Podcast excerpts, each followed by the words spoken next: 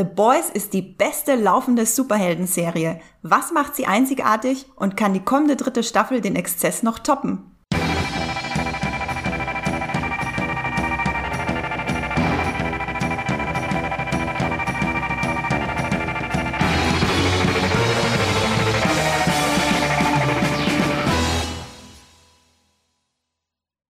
Hallo und herzlich willkommen zu einer neuen Folge Streamgestöber, eurem Muipilot Podcast über die besten Serien und Filme, die es da draußen zu streamen gibt, auf eurem Fernseher, in eurer Playstation oder womit ihr so eure Serien streamt, bei Netflix, Amazon und Join und TV Now und was auch immer ihr abonniert habt. Meistens sind es ja sieben bis 24 Streamingdienste, zumindest bei mir. Ein kleiner Hinweis von mir, diesen Podcast könnt ihr auch sehr gerne abonnieren bei Spotify, bei Apple Podcast oder der Podcast-App eures Vertrauens. Uns findet ihr fast überall und vergesst nicht, dass ihr die Benachrichtigungen für neue Folgen aktiviert. Ich habe heute für unseren dritten The Boys Podcast bei Streamgestöber meinen lieben The Boys Experten Kollegen eingeladen. Hendrik Busch. Hallo Hendrik. Hi, ich bin geil auf diesen Podcast. Äh, Geständnis. Das ist auch genau die richtige Wortwahl für diese Serie. Wir müssen uns heute nicht zurückhalten. Wir müssen gucken, dass wir FSK 16 bleiben, aber das ist dann auch schon alles. Ähm, ja, Hendrik, hast du dir schon ein paar Notizen gemacht, wie viel Fußballreferenzen du heute einstreust? Das, das passiert ja einfach, Andrea. Also das ist, das ist einfach, das kommt dann so aus mir raus. Das kann ich nicht planen, sowas. Also wenn, dann muss es auch ganz natürlich passieren. Das kann ich nicht auf Kommando. Okay, tut mir leid, wenn ich immer versuche, es zu erzwingen. Ich bin einfach nur ein sehr großer Fan davon, ja. ähm, wenn du deine ungestüme Fußballliebe immer wieder reinstreust. Mhm. Ja, ich bin Andrea Wöger. Ich war anfänglich skeptisch gegenüber The Boys tatsächlich. Ähm, bin jetzt aber ein riesiger Fan dieser Amazon-Serie und wir werden heute auch darüber reden, warum Hendrik und ich sie so sehr feiern und warum ihr sie so feiert, weil nicht nur wir sehen das so. Ich habe vorhin schon gesagt, wir hatten bereits zwei Podcasts. Wenn ihr an denen interessiert seid, könnt ihr die gerne vorher hören, bevor ihr diese Folge hört. Das ist nämlich einmal Podcast Nummer 67, warum die Superhelden-Satire von Amazon so beliebt ist. Da haben wir auf Staffel 1 geguckt und ein bisschen äh, sehr viel generell über die Serie geredet. Und dann haben Max und ich noch einen Queer Cut aufgenommen, Podcast Nummer 96 da reden wir drüber, warum die queeren Figuren so gut geschrieben ist und warum es deswegen auch um einiges besser ist als Marvel und DC-Filme und Serien über Superheldinnen. Ja, Hendrik, ähm, erzähl mal, wie war denn dein erster Berührungspunkt zu The Boys? Ich glaube, das muss irgendwann mal gewesen sein in einer Redaktionssitzung, als, als Max, als unser Serienmax das äh, irgendwie reingebracht hat in die Diskussion und dann das uns dann so angepriesen hat als äh, Avengers in brutal. Und damit bin ich dann auch im Grunde in, in die in diese Promo-Phase dann reingegangen, weil dann waren die Trailer halt auch wirklich, also da waren dann irgendwelche Superhelden, die auch irgendwie angezogen waren wie ähm, bekannte Helden, die man schon so schon so gesehen hat. Und ähm, das Blut spritzte, egal wo du hingeguckt hast. Und ähm, ja, und dann irgendwann ging's los. Und ich muss, ich muss auch sagen, ich kann mich ähm, an die erste Staffel fast gar nicht mehr so richtig erinnern weil, weil die zweite jetzt so extrem präsent ist. Ähm, deswegen, ich hoffe, wir werden nicht so viel über die erste Staffel reden. Nee, über die erste Staffel haben wir tatsächlich. Also da hatte ich mit Jenny den Podcast aufgenommen, da haben wir sehr viel über die erste Staffel geredet. Und ich habe die erste auch nicht mehr allzu präsent und ich weiß auch, dass mir die zweite um einiges besser gefallen hat. Mhm. Ich mochte die erste, aber die zweite fand ich noch viel, viel besser in eigentlich so ziemlich allen Punkten. Deswegen würde ich heute auch gern äh, mehr über die zweite Staffel reden und natürlich auch über die dritte Staffel. Ja, ich, ich weiß nur noch, dass, dass, dass ich irgendwie ähm, relativ ernücht nicht ernüchtert aus der, also einfach nur aus der Staffel rausgegangen, hatte irgendwie keine wirklichen Gefühle für The Boys nach der ersten Staffel. Und dann habe ich irgendwie so nach ein paar Wochen oder so gemerkt, wie mir diese Serie fehlt und wie sich dann die, wirklich die Vorfreude ähm, wirklich mit jedem Monat einfach mehr gesteigert hat, dass äh, The Boys irgendwann mal zurückkommen, weil ich irgendwie das Gefühl hatte, da, da, da steckt so viel Potenzial in dieser Serie und die kann, die kann so viel äh, ansprechen, was gerade so, was gerade so abgeht. Ähm, und das hat sich dann wirklich in der zweiten Staffel dann bestätigt. Ja, da gebe ich dir vollkommen recht. Ähm, ich hatte schon Gefühle für die Serie nach Staffel 1, aber nach Staffel 2 bin ich auch wirklich so ein bisschen auf dem Halbzug. Mm, du meintest vorhin gerade, Avengers im Portal war so das erste, was du gehört hast. Das fand ich sehr interessant.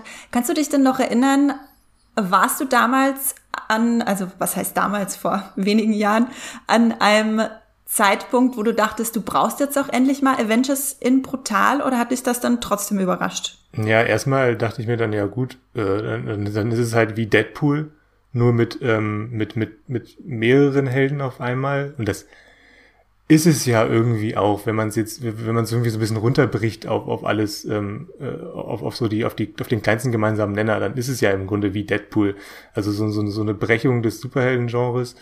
Äh, gut, spricht jetzt keiner ähm, äh, den Zuschauer direkt an bei The Boys oder sowas. Aber im Grunde ist, ist Deadpool ähm, schon so ein Bruder im Geiste von, von The Boys und auf eine Weise macht es mir auch Spaß, Deadpool zu gucken und auf eine andere Weise ähm, macht er mich wütend.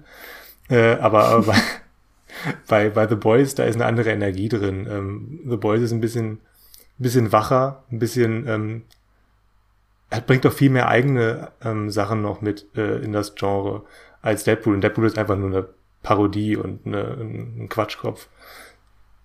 Ja, Deadpool war die erste große satirische Mainstream-Antwort ne, genau. auf den ganzen Superhelden-Hype, als der, ich weiß gar nicht mehr, vor zehn Jahren? Nee, ist es schon so lange her, dass Deadpool rauskam? Ich weiß 2016 nicht mehr, war das, also fünf Jahre ist es jetzt ziemlich genau her, ja. Fünf Jahre. Doch, doch keine zehn Jahre. Die Zeit vergeht doch nicht so schnell, ja. wie ich manchmal denke. Ähm, vor fünf Jahren, ja, und dann kam ja auch noch Deadpool 2 und war ja extrem erfolgreich. Also, dass da zum ersten Mal ähm, R-rated Superhelden im Kino zu sehen sind und dann auch noch von Marvel, das war natürlich eine Riesensache. Und da unterscheiden wir uns. Ich kann Deadpool nämlich gar nicht leiden. Mhm. Ich komme mit äh, den beiden, ich habe mir beide Filme angeguckt und ich finde da überhaupt nicht rein. Ich finde, ich mag Ryan Reynolds per se. Äh, ich finde das auch toll, was er da drumherum gemacht hat, das ganze Marketing und wie er selber diese Filme vorangetrieben hat. Aber ich komme in die Filme nicht rein. Die sind mir einfach zu platt in ihrem Humor und da unterscheidet es sich halt von The Boys, weil The Boys ist so viel und trotzdem immer noch eine gute Dramaserie. Und das finde ich so faszinierend an The mhm. Boys. Ja, ich glaube, warum, warum ich jetzt irgendwie, das ist, also bei Deadpool ist für mich auch so, so eine Katharsis. Ähm, also, also der, der, du hast irgendwie das Gefühl, dass er so ein bisschen den Frust rauslässt, dem, der, der sich bei mir auch so ein bisschen angestaut hat über, ähm, keine Ahnung, jetzt 13 Jahre Superhelden-Dauerbeschallung ähm, und dann, dann ist mir das auch recht, dass dann eben, dass dann eben so, so ein halbgarer, so eine halbgare Parodie dann eben darüber. Hauptsache irgendjemand ähm, haut ein bisschen drauf auf das Genre. Hauptsache irgendjemand, ja. äh, irgendwo spritzt mal dann doch ein bisschen Blut, was ja einfach genau. nur realistisch ist ja. bei diesen ganzen äh, glatt polierten Marvel- und DC-Kämpfen, die ja. einem ja wirklich nach einer Weile auf den Zeiger gehen können. Ähm, ich gestehe ganz offen und ehrlich, ich habe trotzdem alle Marvel- und DC-Filme im Kino gesehen, ja, weil ich mag Superheldenfilme. Ich stehe ich auch vollkommen dazu. Ich war auch sehr, sehr großer Marvel-Fan.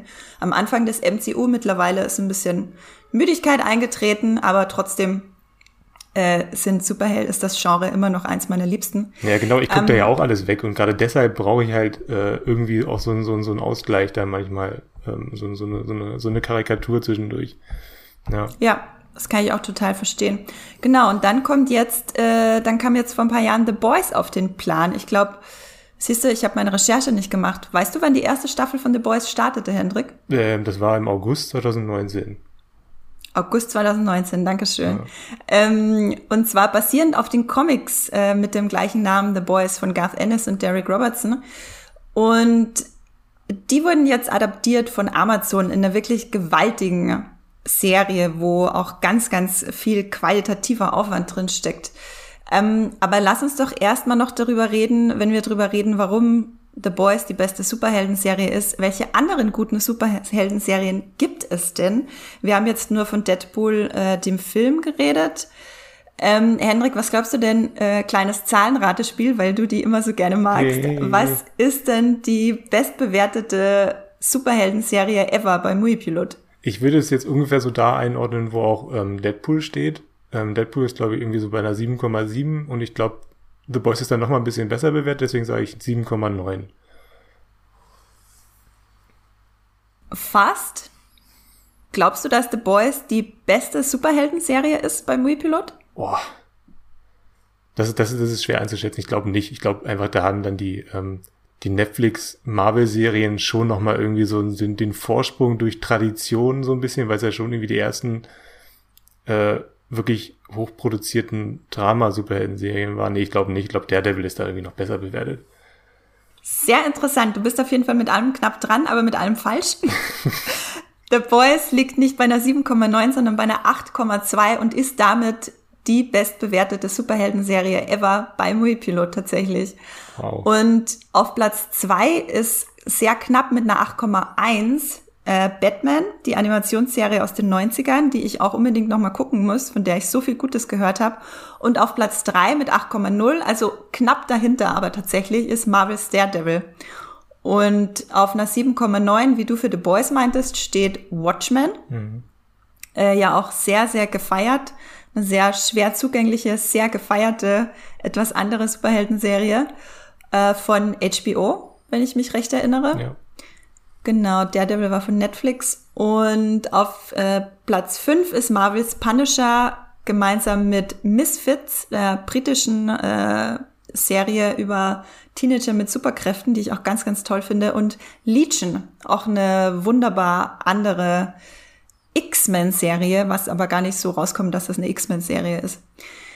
Genau. Ja, The Boys auf Platz 1, Hendrik. Was sagst du dazu? Ähm, vielleicht ein bisschen unverdient. Ähm, einfach unverdient im Sinne von, dass ich, ich hätte mir, glaube ich, eher gewünscht auf Platz 1, dass da wirklich eine richtige, also eine Superhelden-Serie ist, die sich nicht unbedingt über Superhelden-Serien lustig macht. Einfach so, was das sagt mein Gefühl mir irgendwie. Weil ähm, ich glaube, irgendjemand, der sich lustig macht über das Genre, hat immer irgendwie so ein kleinen, der cheatet so ein bisschen, der betrügt irgendwie so das Genre auch gleichzeitig ein bisschen. Und deswegen, ich glaube schon, dass, dass sie sich eine sehr gute Bewertung verdient hat.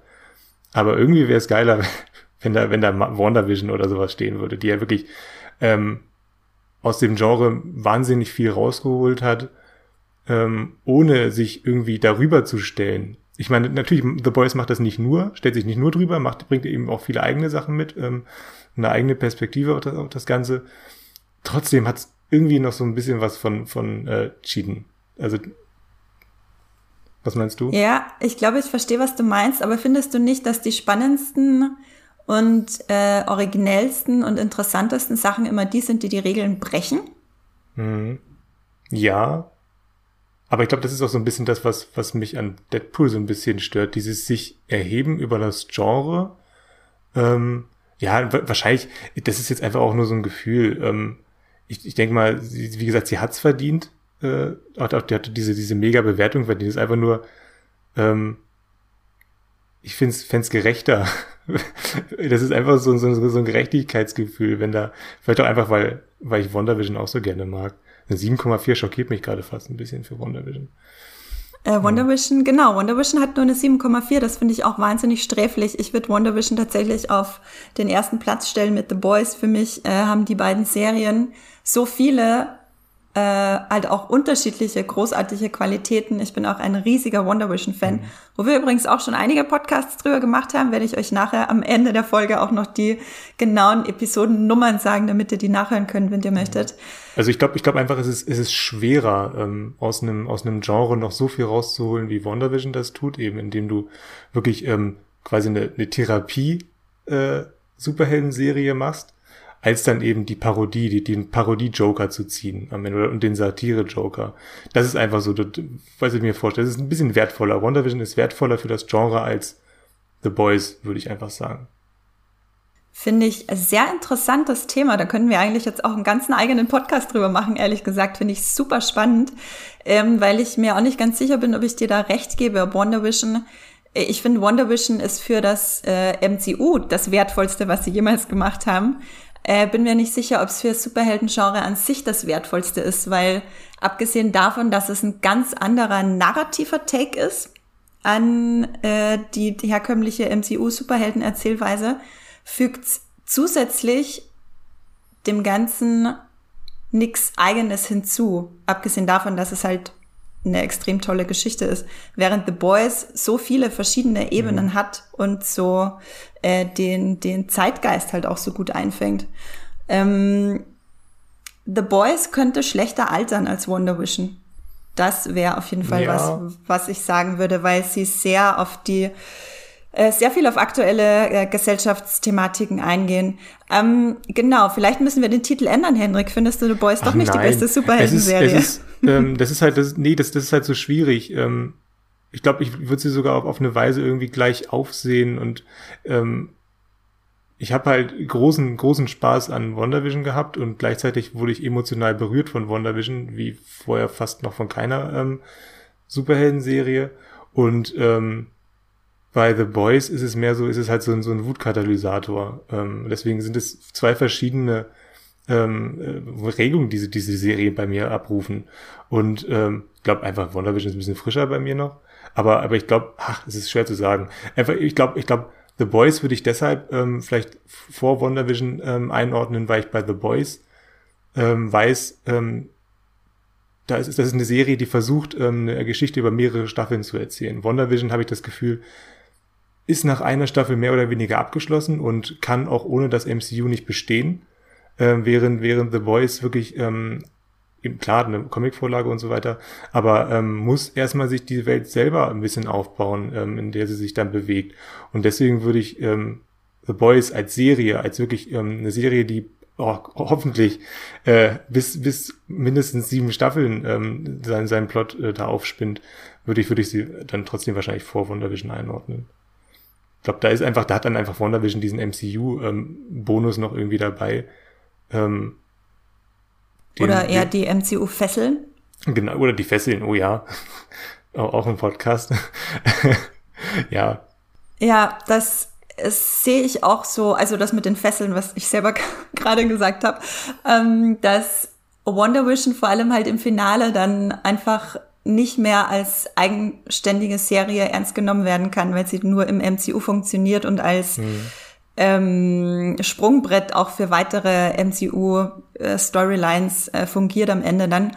Und das ist halt sehr schade, weil wenn man ein paar Sachen umschreibt und weglässt, wäre Wonder Vision einfach in, ein in sich geschlossenes Meisterwerk. So ist es ein bisschen mhm. ausgefranst und das nimmt dem Ganzen dann ein bisschen die Gravitas, die halt die Figur Wanda und Elizabeth Olsen und die ganze Trauerthematik dem mhm. Ganzen eigentlich gibt. Ja. Ähm, genau, Wonder Vision vs. The Boys. Sie sind ungefähr gleich auf. Äh, wir reden trotzdem über The Boys weiter jetzt. Und zwar, warum sich The Boys nicht nur von Wonder Vision, sondern auch von allen anderen Superhelden-Serien so sehr abhebt. Ähm, Henrik, vielleicht willst du auch, um alle Zuhörerinnen und Zuhörer abzuholen, die The Boys nicht geguckt haben. Ich weiß, es gibt ein paar Zuhörer, die alles hören von uns, äh, auch wenn sie die Serie nicht gesehen haben. Fass doch mal ganz kurz zusammen, Worum geht's in The Boys? Ja, es geht um, also erstmal, ähm, wir, wir, wir leben in einer Welt oder die Serie lebt in einer Welt, in der ähm, Superheldinnen ähm, quasi zum normalen, äh, zur normalen Gesellschaft dazugehören, also unsere Kultur und so weiter. Sie prägen, ähm, sie haben quasi alle Lebensbereiche infiltriert, ähm, die es so gibt, also Film, ähm, Kultur, Serien, ähm, äh, ja, ähm, die Wirtschaft und den Sport und so weiter. Und ähm, also sehr viel, sehr viel Macht ähm, ähm, akkumulieren sie und wir werden gesteuert von einem ähm, Konzern, der heißt Wort. Der, da erfahren wir dann später auch, dass der ähm, das Serum hergestellt hat, weshalb es überhaupt Superhelden gibt. Ähm, und weil diese Superhelden so viel Macht ähm, angestaut haben, hat sich dann irgendwann äh, eine, eine, eine kleine ähm, Splittergruppe ähm, zusammengeschlossen, die diese ähm, Superhelden überwacht. Also so ein bisschen, ähm, also die, die, die, ähm, ja, weiß nicht, die Watchmen für, für, für die Boys im Grunde. Äh, und das sind dann, äh, äh, genau, das sind dann eben die Boys. Äh, das ist diese, diese ähm, kleine, ähm, ja, diese kleine Gruppe, die sich dann dagegen stellt. Und da, ähm, das sind dann im Grunde die titelgebenden äh, Boys, das wusste ich anfangs auch gar nicht. Ich dachte einfach, die Boys sind dann eben die Superhelden. Und ich wusste gar nicht, dass, das, dass diese kleine Gruppe ähm, ähm, der Namensgeber ist. Ähm, war dann auch ganz interessant. Nee, genau. Und das ist quasi so das, das Spannungsverhältnis in der Serie. Die Boys versus ähm, die Superheldinnen. Ja. Ja, genau. Die titelgebenden The Boys, das war das, muss ich auch ganz ehrlich sagen. Das, was mich am Anfang ein bisschen abgeturnt mhm. hat, wenn ich wenn ich einfach höre, dass eine Serie The Boys heißt, dann habe ich schon nicht mehr so viel äh, Interesse dran, weil ich the auch dudes. einfach the, the dudes, the, the, the, the white dude bros. Könnte es natürlich auch heißen, ähm, mal davon abgesehen, dass sie natürlich nicht alle weiß sind. Aber das ist so ein bisschen das, was mich abgeschreckt hat am Anfang. Und dann habe ich auch so ein bisschen geguckt, okay, um was geht's im Comic? Und das hat mich dann noch mehr abgeschreckt, weil äh, die Comics sehr im Gegensatz zur Serie, die sich total von den Comics emanzipiert, was ähm, zum Beispiel die Frauenfiguren betrifft und generell die äh, gesellschaftlichen Themen und die Zeitgemäßheit. Mhm. Ähm, hat mich dann auch ein bisschen abgeschreckt, weil halt äh, diverse Frauen sterben, die dann nicht gestorben sind in der Serie, weil äh, Eric Kripke, der Showrunner von The Boys, der auch Showrunner von, der erste Showrunner von Supernatural war, hat da eine gewisse Historie, mhm. sich sehr auf Männerfiguren zu konzentrieren und die Frauen wegsterben zu lassen, um die Männerfiguren voranzutreiben. Das passiert auch einmal am Anfang von The Boys, als die Freundin einer der Hauptfiguren, Huey, von einem, von einer The Flash ähm, Parodie, A-Train, äh, zermatscht wird, weil er einfach durch sie durchläuft. Das Boah. bringt quasi die, die diese Szene, ey. Ah. Das bringt quasi die ganze Handlung in Gang, dass sie halt vor seinen Augen, er hat dann noch die Hände in der Hand von ihr, äh, sie wird zermatscht. Und äh, diese Ungläubigkeit und dieses Traumata äh, verleitet ihn dann eben dazu, sich die Boys anzuschließen und äh, gemeinsam mit den Boys dann ja auf Superhelden Jagd zu machen, mehr oder weniger, was natürlich nicht so einfach ist, weil die haben Superkräfte. Mhm. Und das ist so ein bisschen der Ausgang der Geschichte, aber wie sich das alles entfaltet, hatte ich halt, hätte ich niemals vermuten können, äh, als ich angefangen habe, das zu gucken. Und in, vor allem in der zweiten Staffel entfalten sich dann, finde ich, die Figuren, vor allem die Frauenfiguren halt so enorm. Ich hatte so unfassbar viel Spaß an dieser Serie. Ich bin ja, muss ich gestehen, auch ein sehr großer, sehr große Freundin von Gore, also von wirklich gut gemachten, äh, blutigen Szenen, wo man merkt, okay, die Leute haben Ahnung von handgemachten, blutigen Effekten und Spaß an Kunstblut. Ähm, Hendrik, was ist denn jetzt so auf die auf die Staffel 2 blickend, was ist denn das Besondere für dich an The Boys? Ja, ich glaube, also was, was mich, was mich vor allem immer abholt, ist ähm, diese, diese, diese, dieser, dieser seltsame, düstere Blick auf, auf die Superhelden und Superheldinnen. Also dass, dass ich im Grunde ja das, das düstere, schmutzige Innere eines, eines Superman sehe. Und das, das, weil ich wusste nicht, dass ich sowas sehen will, aber, aber das irgendwie passte es für mich einfach in diese Zeit rein. Ich hatte irgendwie das Gefühl, dass, dass im Homelander, das ist der, das ist der Haupt, ähm, Superheld, Schurke, da so ein bisschen, dass der so quasi die, die Verkörperung von allem ist, was, was so, was so die MeToo-Bewegung ähm, äh, so nach oben gespült hat. Also er vereint ja wirklich sämtliche toxischen ähm, ähm, männlichen Eigenschaften in sich und äh, nach außen hin versucht er so, so, so, so ein komplett sauberes Bild aufrechtzuerhalten. Und ähm, da funktioniert ähm, The Boys einfach als unerwarteter ähm, Spiegel für die, Achtung, oh, Spiegel für die Gesellschaft. äh, ja, nee, und das, das, das, das hätte ich einfach nie erwartet von dieser Serie. Also der, der Gore, den nehme ich so hin. Ähm, den muss ich nicht unbedingt sehen. Ich muss nicht vor allem nicht dreimal pro Folge sehen, wie ein Kopf explodiert und vor allem mit so viel matschigem Soundeffekt dann noch dabei. Das, das, das, das, das stößt mich auf Dauer eher ab. Nee, also was, was mich vor allem wirklich abholt an The Boys ist, ist diese, diese präzise, tatsächlich diese präzise Satire von nicht nur ähm, Superhelden und Popkultur, sondern ähm, wirklich auch tatsächlich, äh, gerade in der zweiten Staffel, ähm, den, ja, dem, was gerade in der Gesellschaft so abgeht. Ja, ähm, es stimmt, The Boys ist manchmal tatsächlich näher an äh, Gore-Serien wie Ash vs. Evil Dead ähm, als an sowas wie Wonder. Vision mhm. tatsächlich.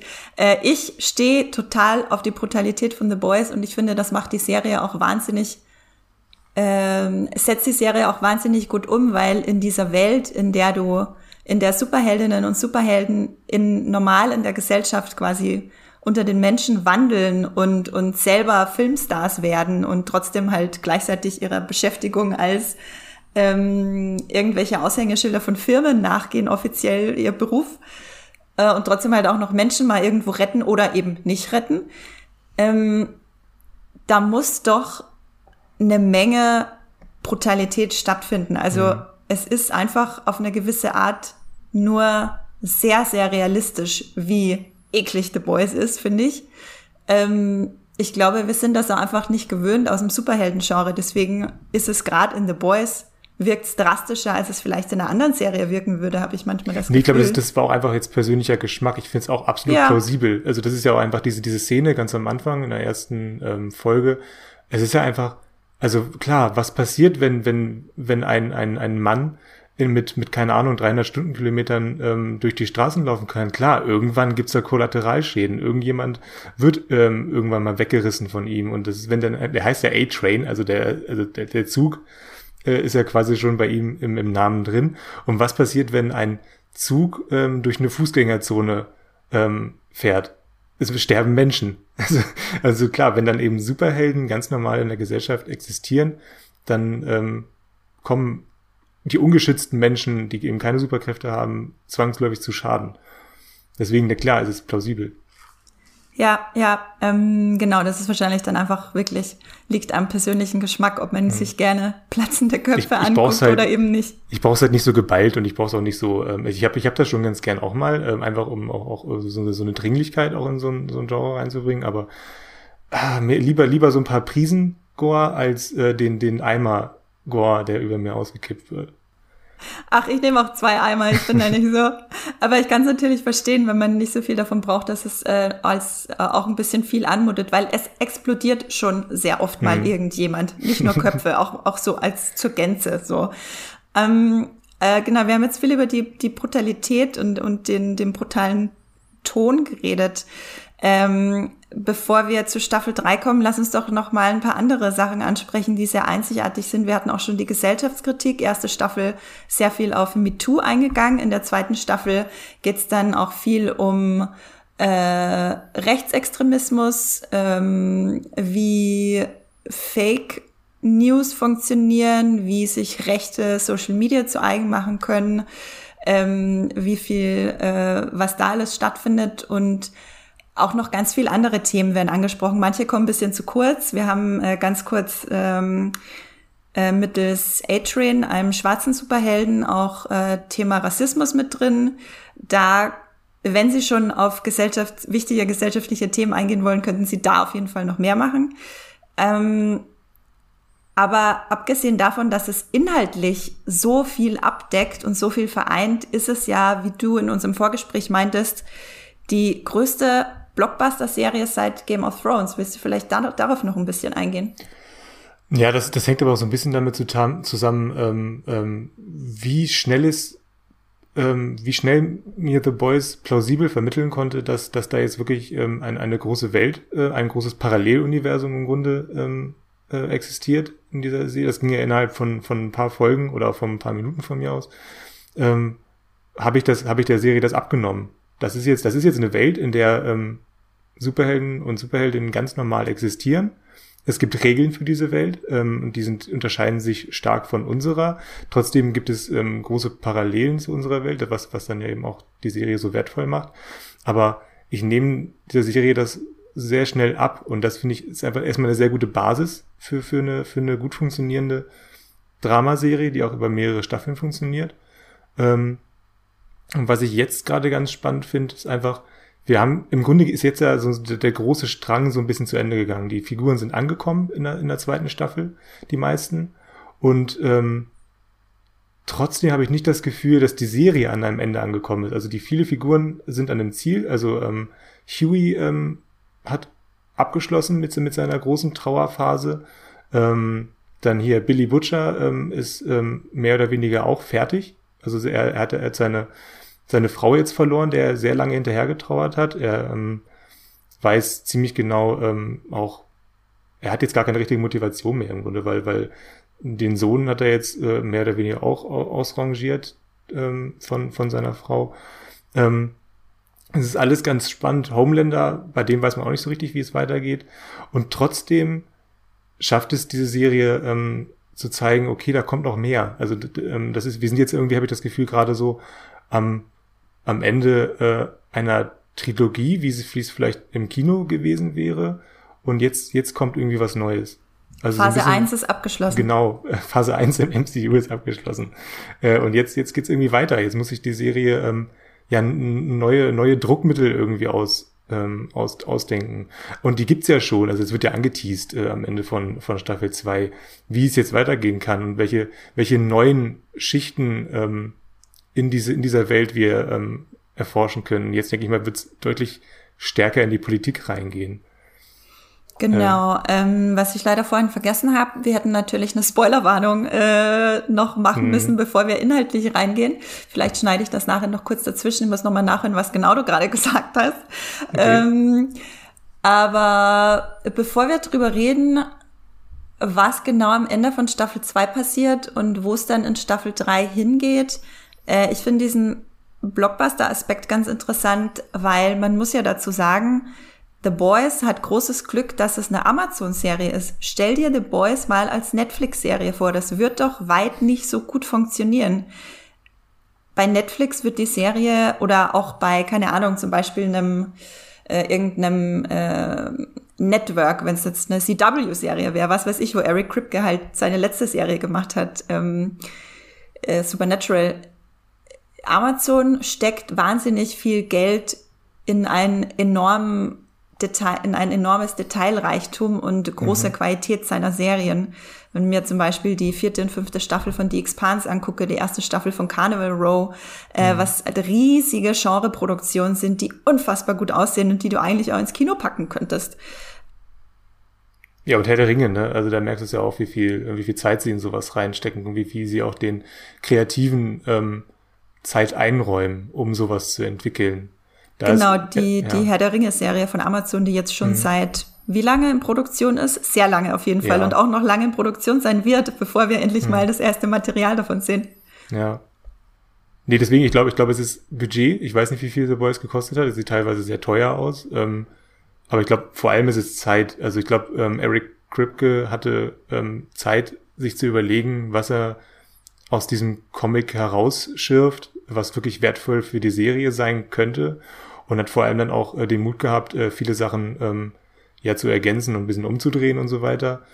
Ähm, und ja, was, was, was mir gefällt an The Boys ist auch einfach, ich habe das Gefühl, dass sie genau weiß, was, was, was sie gut kann und ähm, sich auch da so ein paar Säulen ähm, aufgebaut hat. Also da ist, da ist natürlich dann die, die, diese, diese politische Wachheit, ähm, die ähm, auf jeden Fall ein großer Bestandteil ist. Es ist, es ist, es ist der, der Mut, ähm, ja, Sex zu zeigen, es ist der Mut, Brutalität zu zeigen und eben ähm, diese eine, diese, diese, diesen, diesen unique selling point dieser, ähm, der, der, des, der, ähm, ja, der Superheldenwelt, der Superheldenparallelwelt.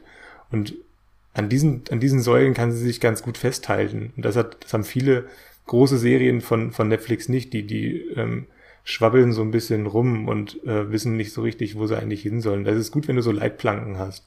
Und diese Leitplanken hat The Boys auf jeden Fall.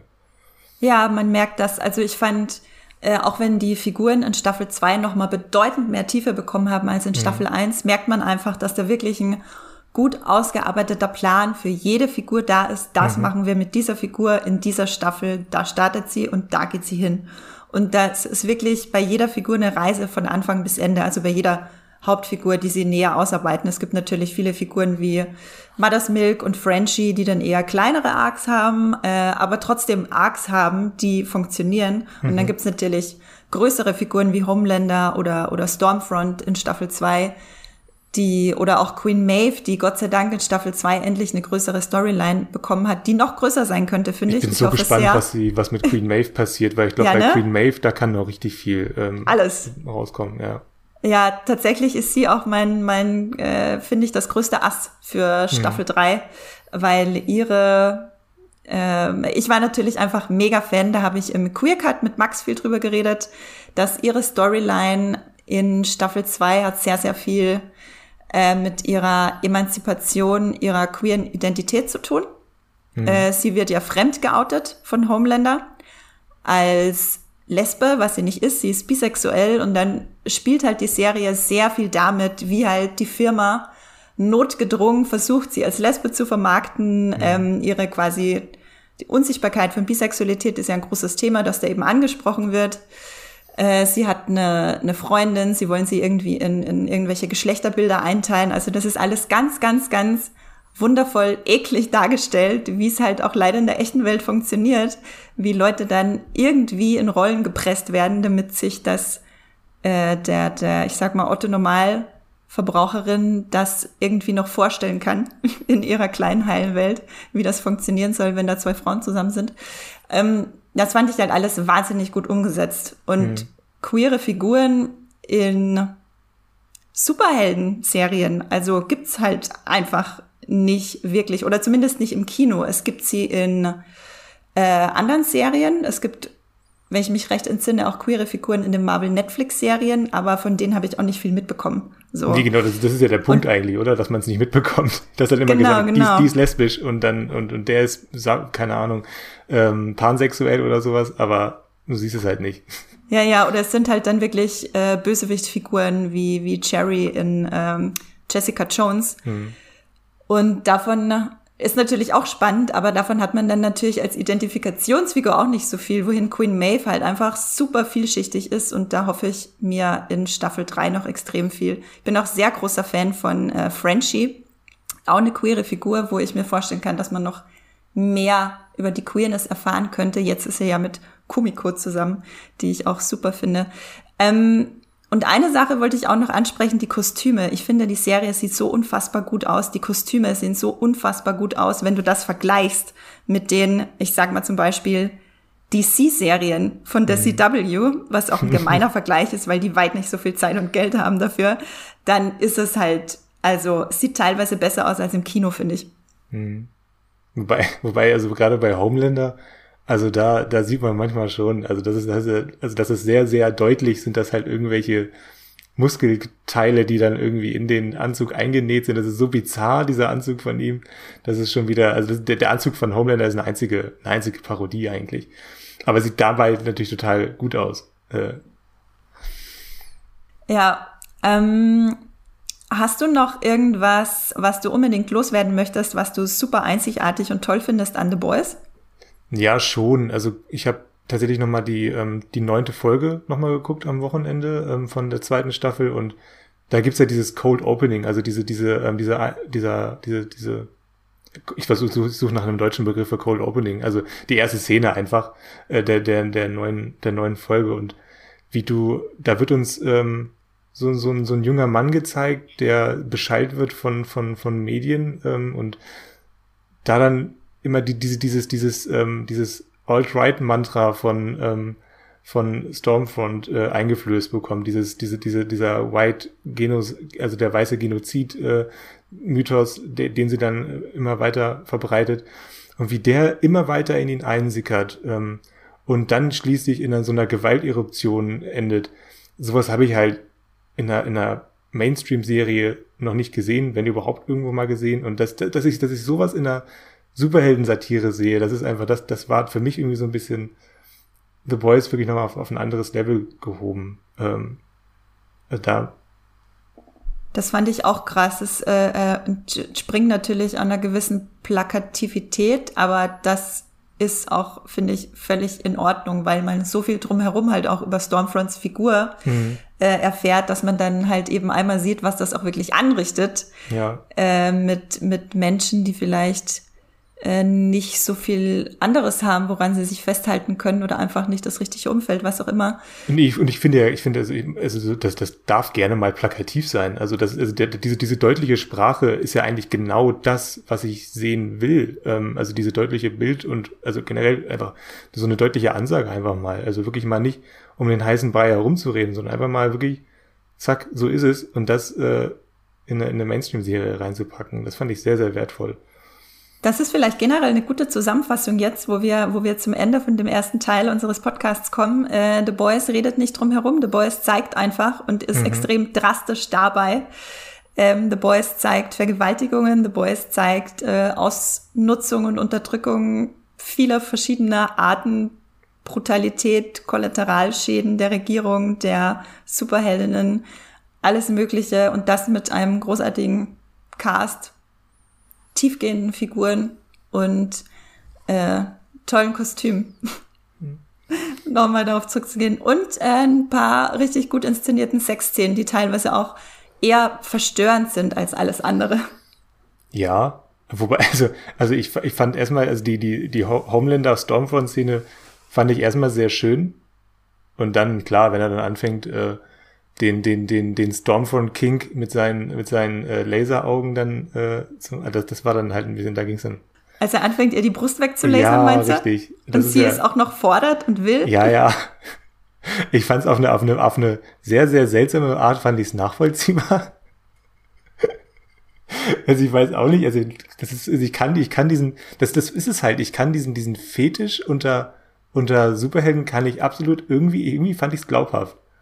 Ähm, ja klar, im Prinzip, ähm, Menschen wollen ja auch immer ihre Grenzen austesten. Richtig. Natürlich wollen Superheldinnen das genauso, nur sehen die Grenzen da halt aus, dass ja. du meine Brust weglaserst. Und wenn du, wenn du Laseraugen hast und wenn du Selbstheilungskräfte hast, dann warum nicht? Also. Ja. Nee, da stimme ich dir tatsächlich vollkommen zu. Es ist, wir sind es alle einfach nicht gewohnt, sowas zu ja. sehen. Ähm, aber ich stimme dir total zu. Finde ich auf jeden Fall einen interessanten Punkt. Aber dann lass uns doch hier beim Brustweglasern ähm, das erste Kapitel unseres Podcasts abschließen und zu Staffel 3 kommen, unserem Staffel 3 Ausblick. Und da gibt's jetzt nochmal eine große Spoilerwarnung von mir. Wir werden da jetzt definitiv nochmal viel näher auf das Staffel 2 Ende eingehen. Da werde ich gleich nochmal kurz zusammenfassen, was da eigentlich passiert ist, falls ihr es gesehen habt und nicht mehr ganz präsent habt. Äh, präsent habt, ja, nee. Und dann können wir gucken, was wissen wir eigentlich schon über Staffel 3? Was sind die Hard Facts? Und Hendrik will ganz, ganz, ganz viel über den Hero Gasm reden. Mhm. Den, den, den, den Heldengasmus. Mal gucken, ob es ein gutes deutsches Wort dafür gibt da werden wir auf jeden Fall noch näher drauf eingehen. Hendrik hat das auch als eigenen Punkt angemahnt für den zweiten Teil des Podcasts. Genau, nochmal eine große Spoilerwarnung. Wenn ihr nichts über Staffel 3 wissen wollt, dann könnt ihr diesen Teil überspringen und zum nächsten Kapitel gehen, wo wir euch noch zwei Streaming-Tipps mit auf den Weg geben. Genau, ich fasse mal kurz zusammen, was am Ende der zweiten Staffel passiert ist und wo die Leute gerade alles sind, damit wir da eine gute gemeinsame Ausgangsbasis haben. Wie ihr euch sicher erinnern könnt, äh, hat das Kind von Homelander und Billys Frau Becca Stormfront zerbrutzelt und verstümmelt, damit leider aber auch äh, Becca getötet und wird dann äh, ganz am Ende von Grace mitgenommen. Man weiß nicht, was mit dem Kind passieren wird. Ich hoffe, dass der noch eine sehr spannende Storyline bekommt, weil da kann man auf jeden Fall viel draus machen. Äh, aus einem äh, aus einem Superheldenkind, äh, Sohn von einem äh, äh, psychopathischen Massenmörder. Und ja, Homelander wird von Queen Maeve mit einem Beweisvideo von dem Flugzeug, das er hat abstürzen lassen, an der Leine gehalten. Starlight kommt wieder zurück. Starlight und A-Train kommen wieder zurück in die Seven, die äh, wichtigste Superheldentruppe, die ja von Homelander angeführt wird. Und die Boys, gegen die Boys werden alle Anklagen fallen gelassen und die zerstreuen sich so ein bisschen in alle Winde am Ende. Also wo Billy hingeht, weiß man nicht. Mother's Milk geht nach Hause zu Tochter und Frau. Kumiko und Frenchie gehen tanzen, glaube ich. Und äh, Yui und Andy sind dann auf jeden Fall fest zusammen und haben, wie es aussieht, das Gröbste jetzt überstanden. Äh, und das Spannendste am Ende ist, äh, worauf Hendrik vorhin auch schon ein bisschen hinaus wollte, Yui fängt ganz am Ende in der letzten Szene von, oder in der letzten, äh, äh, letzten Szene von Staffel 2 an, für Victoria Newman zu arbeiten. Das ist eine Politikerin, die ein neues Subministerium leitet, das äh, die Superheldinnen, die Subs im Auge behalten soll. Was wir ganz am Ende allerdings auch erfahren, ist, dass Victoria Newman selber ein Soup ist, die in dieser großartigen, für Hendrik vielleicht ein bisschen äh, zu viel, Kunstblut, ähm, artigen Szene die Köpfe hat platzen lassen im Gerichtssaal. Das war von ihr. Das heißt, man weiß noch nicht hundertprozentig, was ihre Motive sind, wo sie genau hin will. Äh, sie ist auf jeden Fall eine niederträchtige Mörderin, eine Politikerin und eine super spannende Figur, wie ich finde. Mhm. Und Yui fängt an, für sie zu arbeiten am Ende. Er lässt die Boys hinter sich und will den richtigen Weg gehen in der Subsbekämpfung, geht damit aber noch einen Schritt weiter in den Höllenschlund. Und das wird natürlich für Staffel 3 super interessant. Ähm, Hendrik, eine kurze Frage vorweg, bevor wir über den Inhalt reden. Weißt du, wann Staffel 3 kommen soll? Hm, ja, das ist schwierig. Ähm, die Dreharbeiten ähm, hätten, glaube ich, schon früher beginnen sollen. Die laufen jetzt ja gerade schon wieder. Das heißt, ähm, diese, dieser knappe Einjahresrhythmus, den wir bislang hatten, also man kann noch nicht vom Rhythmus reden, aber wir mussten beim letzten Mal mussten wir zwischen Staffel 1 und 2 mussten wir ein Jahr warten. Da kam dann die zweite Staffel im September, die erste kam im August. Ähm, ich denke mal, dazu wird es diesmal nicht kommen. Ich glaube, wir können so hoffen, dass es Anfang nächsten Jahres, also im Januar, könnte ich mir vorstellen, also das, das, das früheste Datum, was ich, was ich mir so vorstellen kann. Ähm, weil sonst wird es einfach zu knapp. Also jetzt wieder den August und September, diesen Zeitraum einzuhalten, das kann ich mir nicht vorstellen, dass es bei den ähm, Einschränkungen bei den Dreharbeiten, ähm, was ja immer noch ein bisschen mehr Zeit kostet durch, durch, äh, die, durch ähm, Corona, ich glaube, da wird es immer wieder Verzögerungen geben. Ähm, deswegen, also Anfang nächsten Jahres, Januar, ja, Februar. Ich denke, ich halte es auch für realistisch, dass sie einfach ähm, nicht doppelt so viel Zeit brauchen, aber eineinhalb mhm. Mal so viel Zeit ja. brauchen, mindestens äh, für die Staffel wegen den ganzen äh, Vorsichtsmaßnahmen wegen Corona mhm. äh, und Drehstopps und was auch immer da natürlich immer auf einen zukommen kann. Das wäre okay in Sagen wir in einem Jahr. Da ist ja. noch lange hin. Äh, wir werden euch natürlich äh, treu mit vielen Infos begleiten. Hendrik schreibt schon immer ganz fleißig tolle ja. Artikel äh, über The Boys, die ich euch verlinken werde, die euch auf keinen Fall entgehen lassen soll. Es fällt, fällt sehr oft das Wort Riesenpenis. Da hatten wir ja in Staffel 2 von The Boys schon ähm, Einblicke in einen Superhelden mit ja, Stretch-Fähigkeiten, nenne ich es jetzt einfach ja. mal. Und Hendrik Staffel 3. Einmal vorweg, auf was freust du dich denn am meisten? Mm, ja, auf den Hero Gasm. Erst, okay, erzähl uns jetzt vom Hero Gasm, ja, bevor wir über irgendwas ähm, anderes reden. Das Ding ist, das Ding ist, äh, wir wissen, wir wissen, du, du, du hast jetzt ja so ein paar Sachen zusammengefasst. Ähm, wir wissen ja gar nicht so richtig, was jetzt kommt. Das ist ja auch so ein bisschen der Punkt. Also ähm, alle sind irgendwie angekommen und ähm, es, es gibt lose Fäden und wir wissen ungefähr, welche Richtung es gehen könnte und so weiter. Aber eigentlich ähm, das Einzige, was wirklich bekannt ist von, von Staffel 3, oder nee, es sind zwei Sachen, die bekannt sind. Und das ist, das eine davon ist eben, dass, dass diese eine große Event-Folge des Hero Gasm, dass die auf jeden, dass der Band, der The Boys Band, über den alle sprechen, der, ähm, an den auch sehr viele Erwartungen geknüpft sind, dass der äh, auf jeden Fall jetzt verfilmt wird. Und das wird ein Ereignis, wenn, wenn dann die Staffel rauskommt. Also da, da wird das ganze Superhelden-Genre wird wahrscheinlich explodieren. Äh, wir müssen unsere, unser Voll Verständnis, Lust. unser Verständnis äh, anpassen, was, was Helden und Heldinnen angeht. äh, ja. Und ähm, du bist ja, glaube ich, gerade dabei, den Comic zu lesen.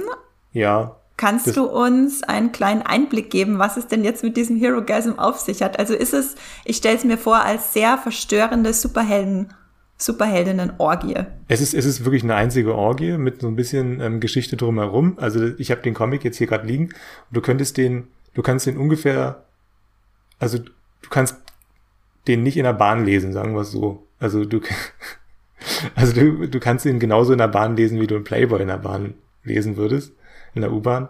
Äh, musst du dir halt Blicke gefallen lassen. Nee, Mit sehr, sehr viel Selbstvertrauen kannst du ihn lesen. Ja, quasi. lesen sehr viele nackte ähm, Superhelden und ähm, das Schöne ist, das, das fand ich ja auch dann bei der, bei der ähm, Stormfront und Homelander Sexszene so schön, dass eben ihre Kräfte ähm, quasi einbinden in, in ihr, in ihr, in ihr Lustspiel. Ähm, ähm, das ist halt, also, das hast du in, in Hero Gasm, in dem Band hast du das mal zehn äh, ungefähr. Also da ist dann so, so, so ein Typ mit einem, mit einem Fliegenkopf, der dann ähm, ja, rumsummt, wo auch immer. Also es, also es, ähm, ich kann da gar nicht so sehr ins Detail gehen. Äh, ich, ich, ich lese den und auf jeder Seite ist mindestens ein Penis und, und sehr viele Brustwarzen und sehr viele ähm, breitschultrige Menschen und ähm, es ist, kommt aber dann auch gleichzeitig wieder so eine so eine, so, so, so, so eine düstere Note dann dabei rein, weil das ist, vielleicht gehe, komme, ich jetzt auch schon wieder zu sehr ins Detail, aber ich finde das so interessant. Also da werden, ähm, ich kann ja mal einfach mal erklären, was der Hero Gasm überhaupt ist. Ähm, weil es geht nicht nur um Sex, da bin ich jetzt gerade so ein bisschen abgelenkt gewesen von nein. Also ähm, es wird äh, jedes Jahr vorgetäuscht ähm, ein, großes ein großes Ereignis, das die ganze Welt bedroht und wo dann alle Helden äh, hin müssen. Also quasi der jedes jedes Jahr, jedes Jahr gibt's einen Thanos äh, in der in der in der The Boys Welt. Und da müssen dann die, die alle Helden, äh, die es gibt, müssen sich zusammenschließen und äh, dann dahin fliegen. Und da, da stellt sich dann aber raus, okay, das ist alles nur ein Hoax, also es ist eine Falschmeldung, äh, und die gestreut wird, damit dann eben während dieser drei Tage, wo sie dann angeblich den Thanos bekämpfen, äh, ziehen sie sich zurück auf eine, auf eine exotische Insel, ähm, wo dann eben alles Mögliche bereitgestellt wird, damit diese Superheldinnen und Superhelden einfach mal Dampf ablassen können. Und das drei Tage lang. Also sie kriegen wirklich Drogen bereitgestellt, sie kriegen ähm, SexarbeiterInnen ähm, bereitgestellt, die denen dann ähm, eben alle möglichen Körpersäfte abzapfen.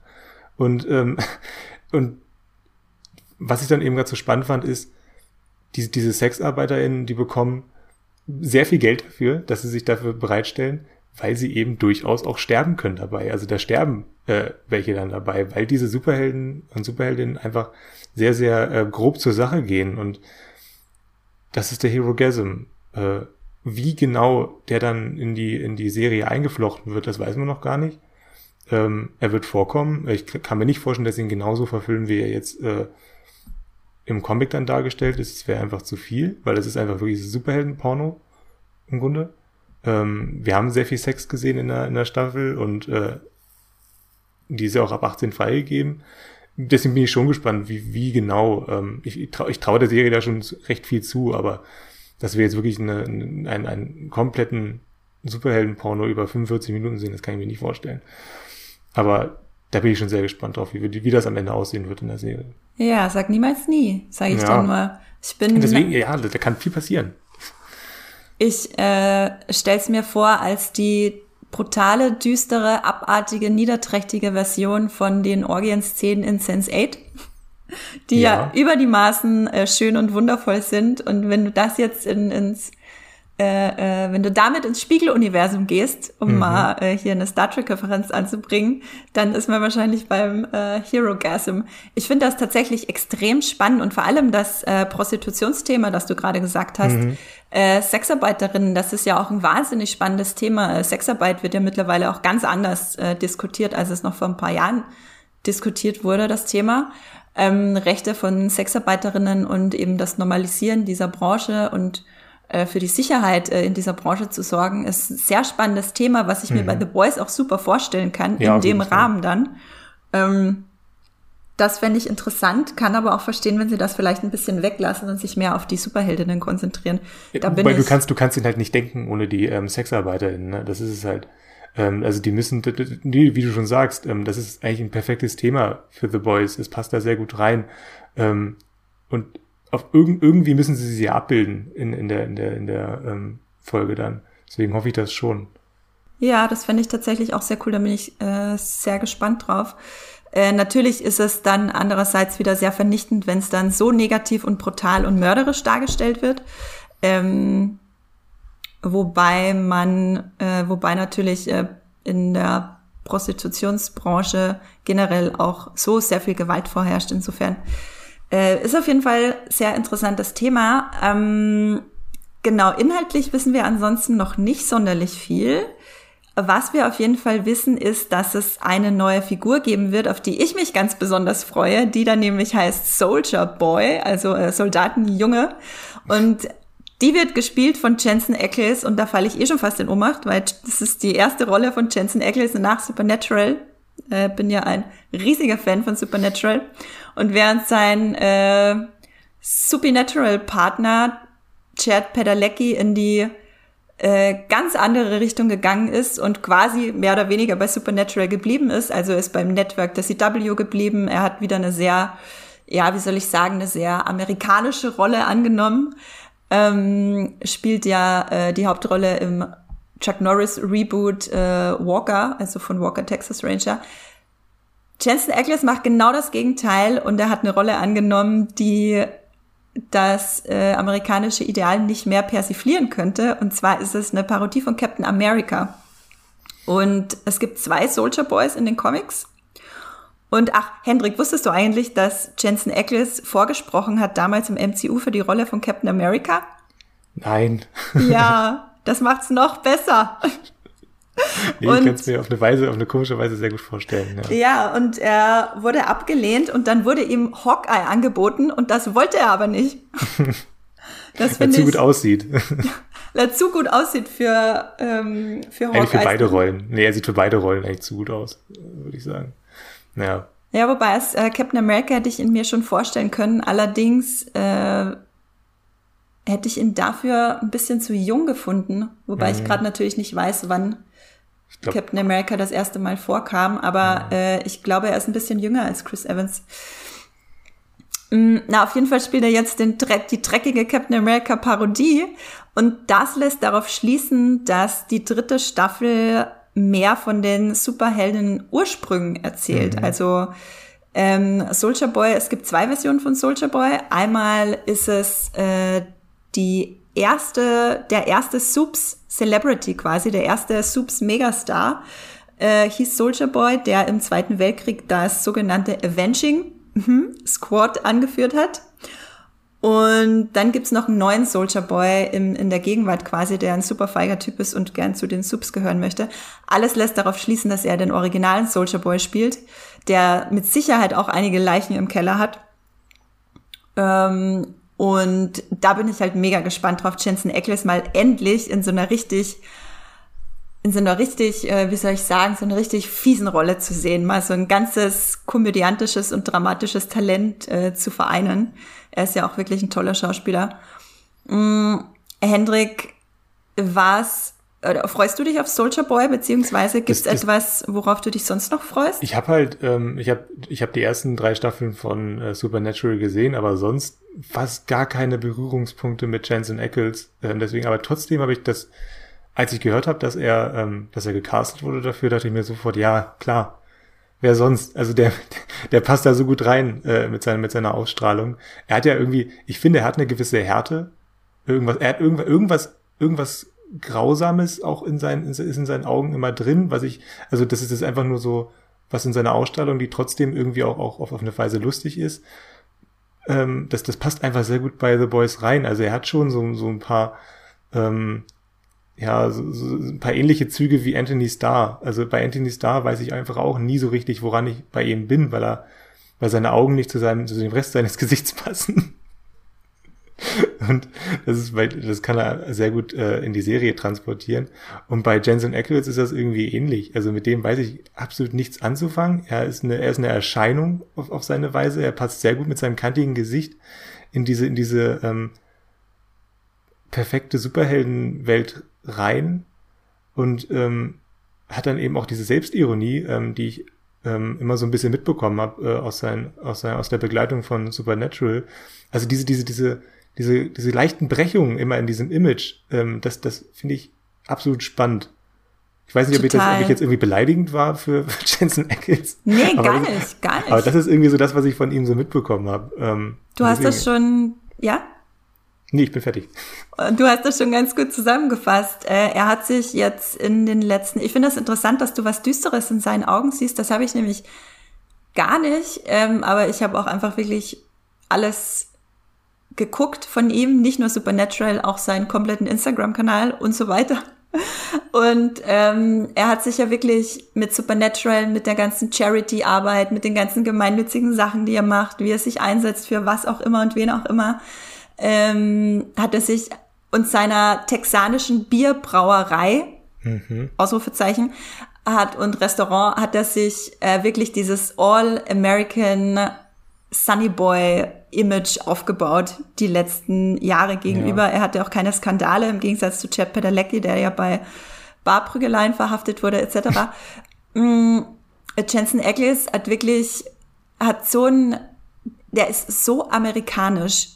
Gleichzeitig mhm. ist er aber auch ein unglaublich herzenswarmer Mensch, zumindest scheint es so. Ich kenne ihn nicht persönlich.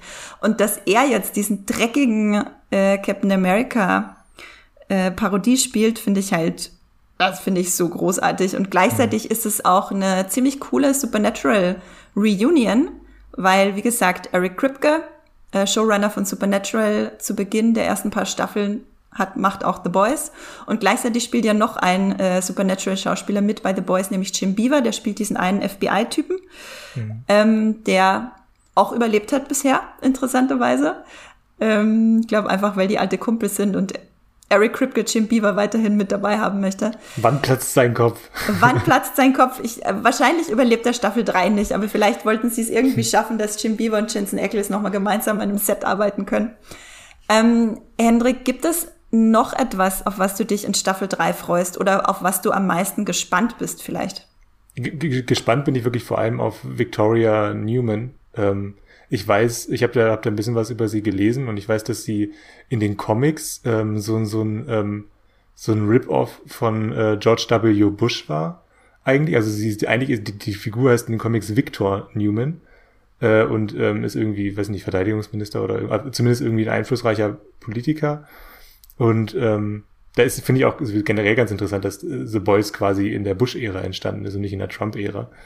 Ähm, ganz interessant. Und ich, ich will einfach wissen, ähm, ist das jetzt ihre einzige Superkraft? Also kann sie nur Köpfe in die Luft jagen? Das ist ja schon irgendwie eine, eine, eine ja, bist, bist du ein ziemlich gebrandmarkt mit der Superkraft auf jeden ja, Fall. Ja, ne? Also das ist auf jeden Fall sehr, sehr spezifisch.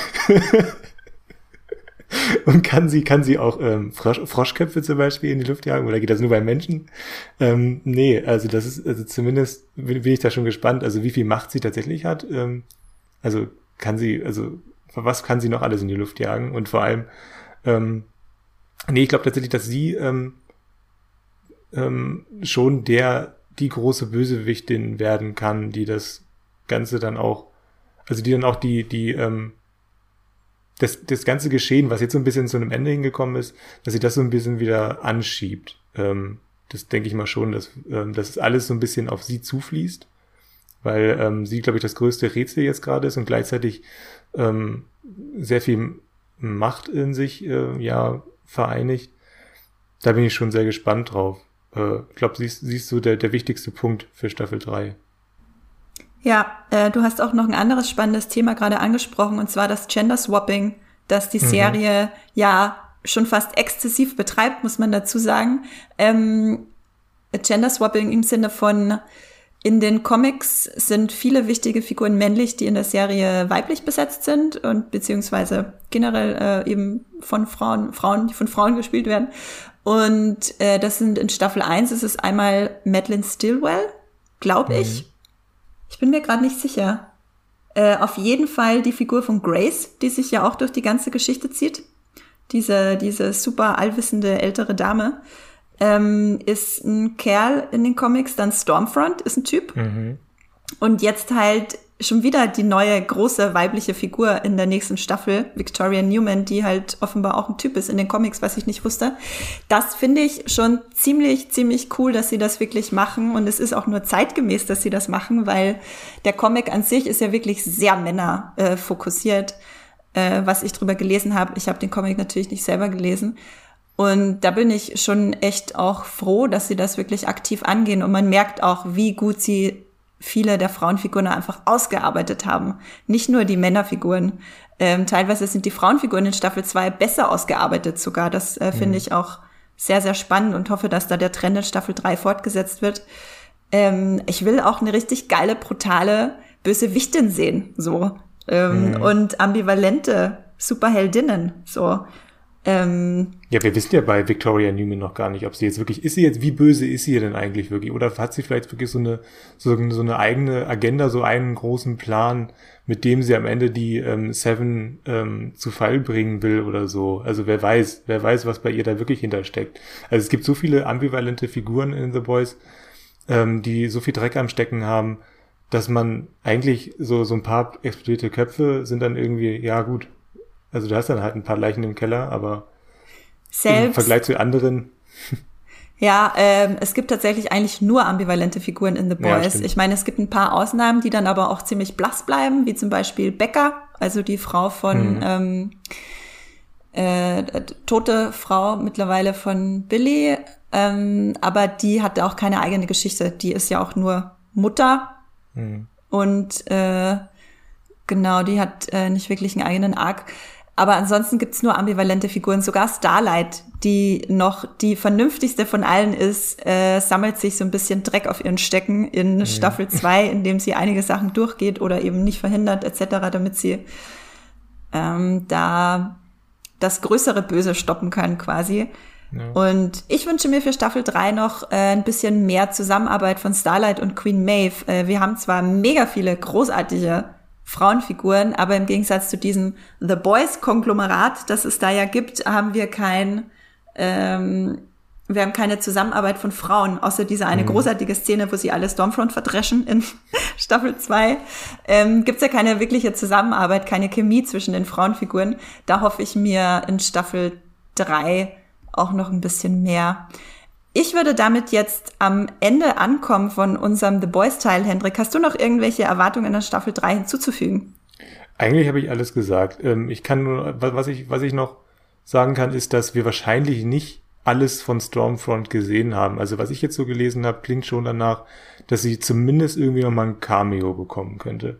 Weil sie ist ja irgendwie, also komplett deformiert, also wird ja irgendwie nur noch, also glaube ich, Beine und Arme verloren und auch ein Auge. Die Hälfte vom ähm, Gesicht, ja. Ja, ja, aber sie, sie lebt ja noch und vor allem äh, altert sie sehr langsam. Also von ihr sehen wir wahrscheinlich noch was. Also das war nicht der letzte Auftritt von, jetzt fällt mir der Schauspielerin Name Aya Cash. Aya Cash, genau, die ja wirklich großartig war. Mhm. Also ich mhm. habe sie sehr gern gesehen in der, in der zweiten Staffel. Ich fand sie sehr witzig und gleichzeitig abgründig.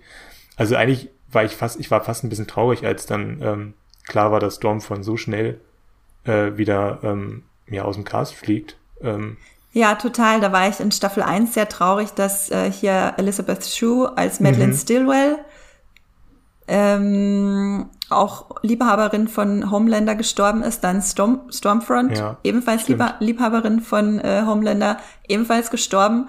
Äh, ich habe ein bisschen Angst, dass jetzt auch Victoria Newman wieder äh, mhm. stirbt am Ende der dritten Staffel, dann wird sich das so ein bisschen durchziehen. Also sie gender swappen zwar, aber ja. sie töten sie dann auch wieder, äh, die großartigen Frauen. Ähm, ja. Da bin ich gespannt. Das, das, können wir auf jeden Fall also ein bisschen als ähm, kleinen Kritikpunkt mal festhalten, dass wir, den wir auch beobachten können. Also es ist schon so ein bisschen schade, wie mit den wirklich sehr gut aufgebauten Frauenfiguren umgegangen wird. Also ich finde, es gab, ja, schwer zu sagen, ob es jetzt einen Grund gab, Madeline Stillwell zu entsorgen.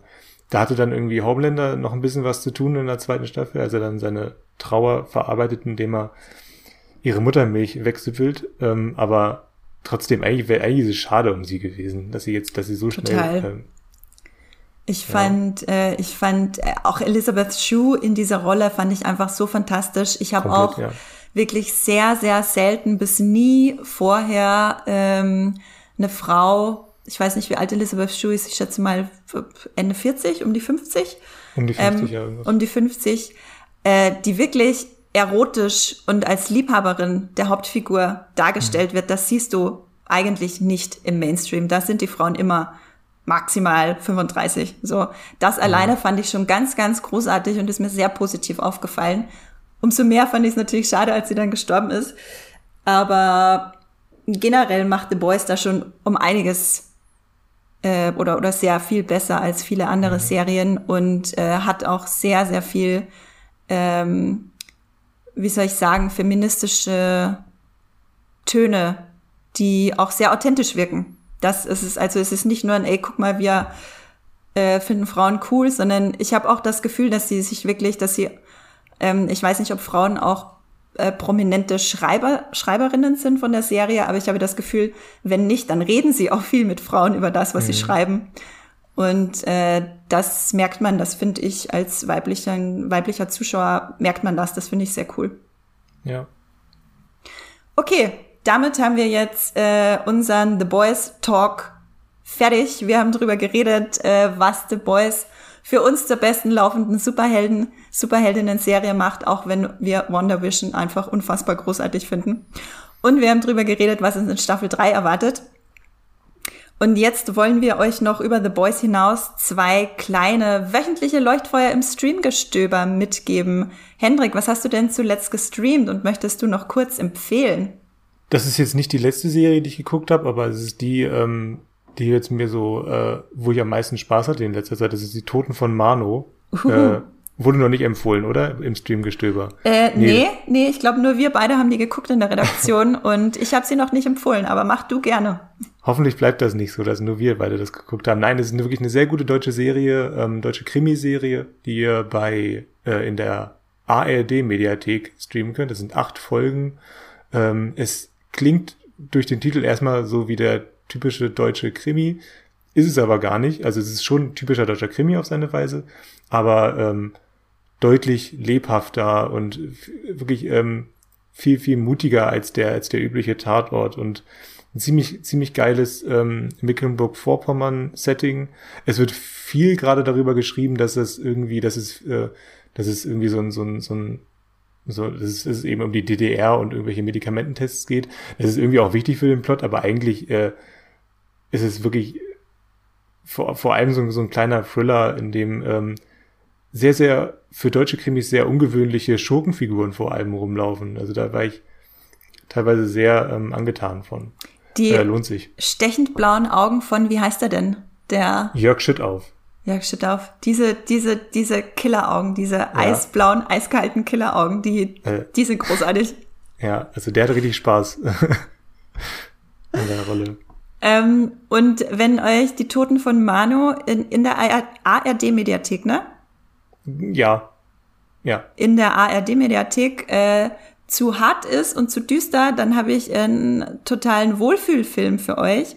Und zwar habe ich mir, das ist jetzt ein älterer Film von 1993, aber er ist unfassbar, unfassbar, unfassbar toll. Und zwar habe ich mir am Wochenende das Hochzeitsbankett angeguckt von Regie Großmeister Ang Lee.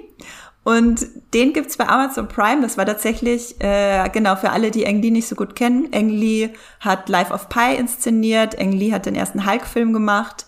Ähm, hat, äh, glaube, der letzte Film von ihm war Gemini Man mit der Doppelrolle von Will Smith. Er hat Gemini Man war jetzt nicht der ganz große Wurf, aber sowas wie Life of Pi. Er hat unglaublich viele großartige Filme gemacht.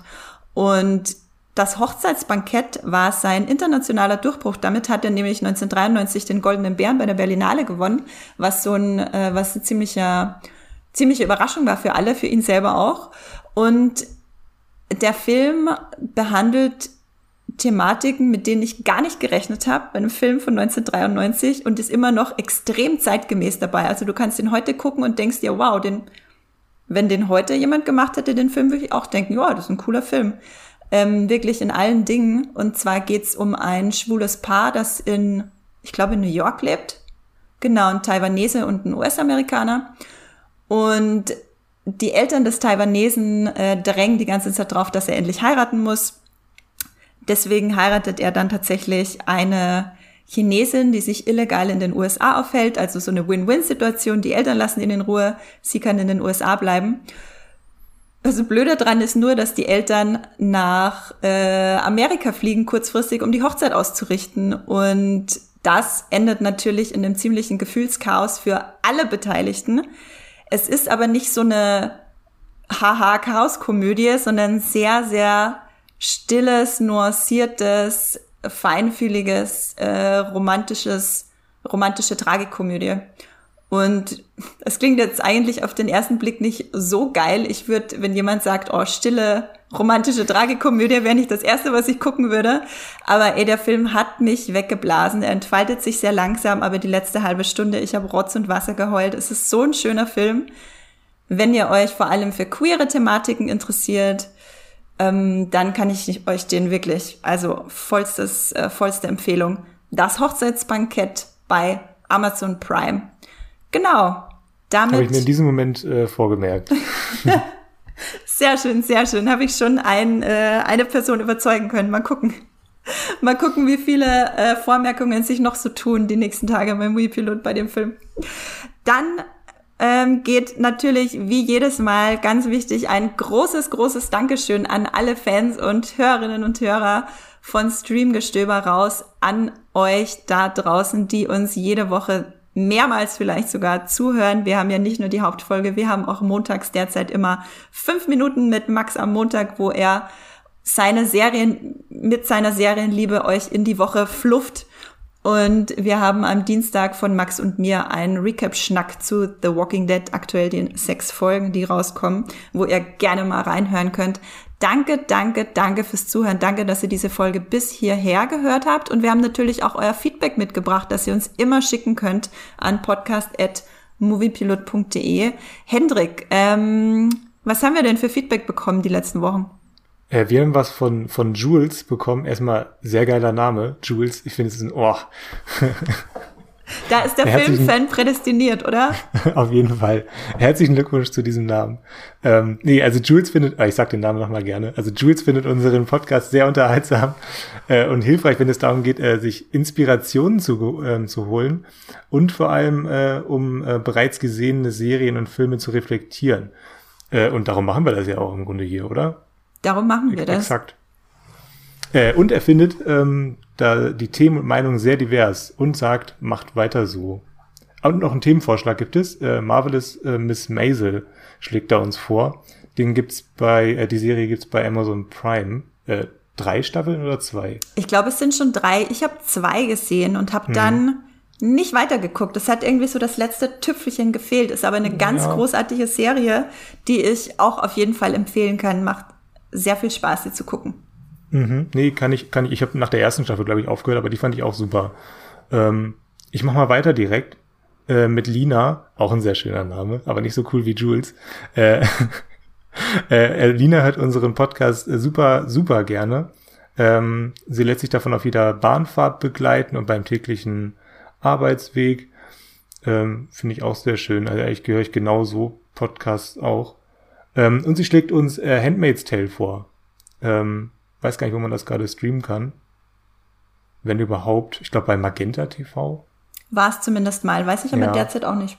Ja. Und äh, The Wilds, äh, das kann man bei Amazon gucken. Äh, Kenne ich aber jetzt gerade gar nicht. The ähm. Wilds ist eine ganz, ganz tolle Serie über eine Gruppe jugendlicher Frauen, die auf einer Insel ausgesetzt werden, mehr oder weniger. Ah, ja, stimmt. Es ist eine sehr, sehr spannende feministische Gesellschaftsstudie, kann ich jedem ans Herz legen. Ja. Und äh, letzter Tipp von Lina, ähm, Orange is the New Black äh, bei Netflix, die große, die große Netflix-Serie. Da hätte ich tatsächlich auch Bock, meine Folge dazu zu machen. Ich muss nur Leute finden, die sich noch dran erinnern können. Das ist alles weg. Ja, ich habe. Hast du es geguckt, Hendrik? Ich habe die ersten vier Staffeln geguckt und danach war irgendwann dann war ich dann raus. Okay, ich habe äh, nach einem gewissen sehr tragischen Tod einer ganz tollen Hauptfigur in der, glaube ich, drittletzten Staffel, äh, habe ich dann nicht weitergeguckt, weil es, es war mir zu hart irgendwann mhm. und das habe ich dann nicht mehr wirklich ertragen. Äh, ich habe aber vor, die letzten beiden Staffeln irgendwann noch zu gucken, einfach weil das eine meiner Lieblingsserien ist. Mhm. Ähm, genau, danke für die Themenvorschläge, Lina und Jules. Ich möchte den Namen auch nochmal sagen. Und ich habe auch noch zwei Sachen mitgebracht. Und zwar einmal hat uns der Harald eine E-Mail geschrieben. Danke dafür. Er hört uns leidenschaftlich. Ich kann mir vorstellen, wie er da mit seinen Kopfhörern da sitzt und wirklich jede, jede Emotion äh, mitnimmt mit seiner Gestik, wenn er uns zuhört. Und er fragt, ob es schon eine Blacklist-Folge gibt. Nee, die gibt es nicht. Und das ist sehr, sehr traurig. Und ich weine auch jeden Tag. Deswegen, dass wir noch keine Blacklist-Folge im Streamgestöber haben. Weil niemand außer mir, Blick geht auch an dich, Hendrik, in der ja. Redaktion Blacklist guckt. Ich kann es aber niemand verübeln, weil das sind mittlerweile über sieben Staffeln. Und das nachzuholen hat auch mich, die fast jeden Tag geguckt hat, drei Monate ähm, gebraucht, ja sobald ich jemanden finde, der mit mir diesen Podcast aufnimmt, mache ich diese Folge. Vor allem, wenn dann hoffentlich diesen Sommer Staffel 8 bei Netflix landet. Und dann hat sich der Sebastian per Mail gemeldet. Das ist jetzt auch für dich interessant, Hendrik, weil er hat auf unseren Avatar äh, Podcast Bezug genommen, wo wir, wo wir den Film Meilenstein nochmal unter die Lupe genommen haben. Und zwar hat er geschrieben, er hat Avatar damals im selben Kino in Wien gesehen wie ich im Apollo Kino und er war dort zwar sehr oft und ich war dort auch sehr oft damals. Das heißt, vermutlich waren wir tatsächlich mal zur gleichen Zeit in dem Kino und das finde ich sehr witzig. Danke für diesen Fun Fact und Hinweis. Und Sebastian schreibt noch vielen Dank. Äh, vielleicht genau, vielleicht haben wir uns tatsächlich mal gesehen. Ja. Ich wünsche mir jetzt, dass sich auch Hannoveraner und Hannoveranerinnen melden, die äh, Dezember äh, 2009 äh, Avatar in, im Cinemax geguckt haben. Ja, wühlt noch mal in eurer äh, Kinokartensammlung. Das ist eh der beste Moment gerade, um ein bisschen über über äh, die die Kinokartensammlung noch mal aufleben zu lassen und ein bisschen sentimental zu werden. Guckt mal, ob ihr wann Dezember 2009 in Hannover im ja, Cinemax wart. Genau. Und schreibt uns eine E-Mail an podcast@muipilot.de, weil ihr würdet Hendrik wirklich eine sehr große Freude machen. Meldet euch. Bitte meldet euch. Das ist Hendriks äh, äh, Annonce. An Kontaktanzeige äh, heute. Und wenn ihr auch andere Sachen uns schreiben wollt, äh, worüber wir uns auch sehr freuen, zum Beispiel Kritik, Verbesserungswünsche, Themenvorschläge, dann ebenfalls gerne an podcast.muipilot.de und worüber wir uns auch wirklich sehr freuen und was uns wahnsinnig viel weiterhilft, ist, wenn ihr uns eine Bewertung schreibt. Zum Beispiel bei iTunes oder der App Podcast Addict geht das super easy und da könnt ihr auch eine zum Beispiel 5-Sterne-Bewertung hinterlassen, wenn ihr große Fans seid von diesem Podcast. No pressure. No, no pressure, genau. Kein Druck, kein, ich will euch da gar nicht beeinflussen. Und ich freue mich auf jeden Fall immer, wenn ich auch von unseren Zuhörerinnen und Zuhörern etwas höre. Wir wollen nicht, dass das ausschließlich eine Einbahnstraße ist hier bei uns. Genau, wir nehmen euch immer gerne mit in den Podcast und ihr könnt uns auch Sprachnachrichten schicken. Ne? Ich sage es jedes Mal. Ich glaube, ihr hört lieber zu, als dass ihr redet. Das ist auch voll okay. Ihr könnt uns aber Sprachnachrichten schicken und Serien, die ihr mögt, bewerben oder äh, beziehungsweise empfehlen. Bewerben klingt komisch. Und ähm, generell über die Streaming-Welt uns was raufquatschen. Schickt uns das einfach an podcast.muipilot.de und mit ein bisschen Glück landet ihr dann auch im Podcast. Genau, und ich habe auch ähm, vorhin schon angeteased, wir hatten einige Folgen auch über Wonder Vision aufgenommen. Wenn ihr jetzt nach dem Podcast gern noch tiefer in die Superheldenwelt, Superheldinnenwelt einsteigen wollt, zum Beispiel zu Wonder Vision, dann könnt ihr euch Folge 128 anhören von letzter Woche. Wonder Vision ist die Serie sogar besser als die MCU-Filme. Und ihr könnt, wenn ihr mehr über die MCU-Serien wissen wollt, die jetzt auf uns zukommen bei Disney Plus, dann könnt ihr die Nummer 115 hören. Nach Wonder Vision alle 17, muss man sie auf der Zunge zergehen lassen, neuen Marvel-Serien im Überblick. Äh, kein Wunder, äh, dass wir sowas haben wie The Boys, was versucht dagegen zu halten. Ähm, genau, und The Boys, nochmal zur Erinnerung, Folge 67 und Folge 96 sind äh, unser Talk zu Staffel 1 und unser Queer Cut zu vor allem Queen Maeve und wie toll queere Figuren geschrieben sind in The Boys Staffel 2. Genau, Hendrik, wo kann man dich denn außerhalb des Podcasts sonst noch so finden? Äh, bei Twitter. Äh, Hokkaido-Kürbis bin ich da. Ja. Wunderschön. Äh, das ist der, das ist der Twitter-Name, äh, das, das, das, das ist der Jules äh, äh, Nick äh, von, von Twitter. Nein. Der Jules ähm, unter den Twitter-Namen, ja. naja. Ähm, und äh, bei Moviepilot natürlich. Ähm, da heiße ich ein, ganz einfach Hendrik Busch. Ja. Genau. Mich findet ihr digital unter meinem Namen Andrea Würger bei Twitter und Instagram und auch Muipilot. Bei Muipilot findet ihr mich auch unter Science Fiction. Genau, da bei Twitter und Instagram erkennt ihr mich gleich an dem kleinen Roboter Logo und der queeren Flagge, die da dabei ist. Da seid ihr auf jeden Fall richtig. Dann bleibt mir nur noch zu sagen, danke, danke, danke fürs Zuhören. Äh, danke, Hendrik, für diese tolle Podcast-Aufnahme. Und macht's gut, bleibt zu Hause, bleibt gesund und streamt was Schönes. Tschüss. Ciao. Das war die neue Folge Streamgestöber. Abonniert uns bei Spotify, Apple oder der Podcast-App eures Vertrauens und wir freuen uns auch ganz besonders über eure Bewertungen. Die Musik wurde aufgenommen und produziert von Tomatenplatten. Feedback und Wünsche gehen an podcast.muipilot.de. Wie ihr mit eurer Sprachnachricht im Podcast landet, erfahrt ihr in den Shownotes und unter www.muipilot.de slash podcast.